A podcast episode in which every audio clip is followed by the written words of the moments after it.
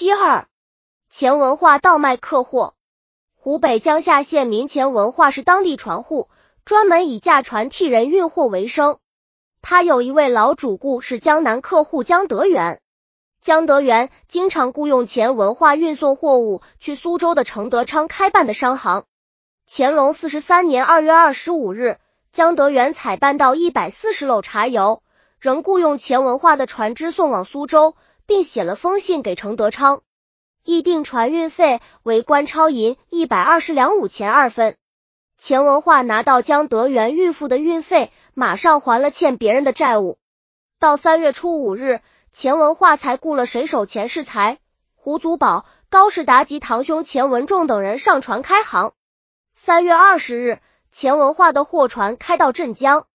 此时的钱文化既无纳税之银，又欠下许多债务，便企图倒卖客货。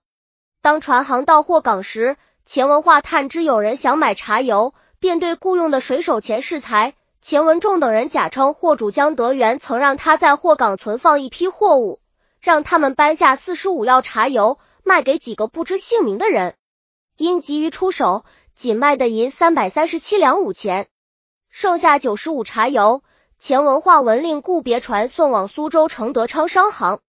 钱文化将卖油所得之银除还债及上关税之外，剩下几十两银子用来清付故宫工钱，然后自己驾船逃往仪征。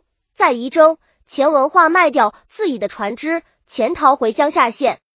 再说苏州的程德昌接到货物，清点数额与江德元信中所说不对，问谁是钱文化，但来人都说不知，只是中途受雇于人。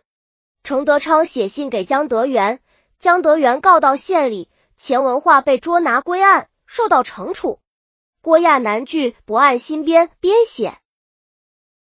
本集已经播放完了，喜欢的话记得订阅专辑，关注主播主页，更多作品在等你哦。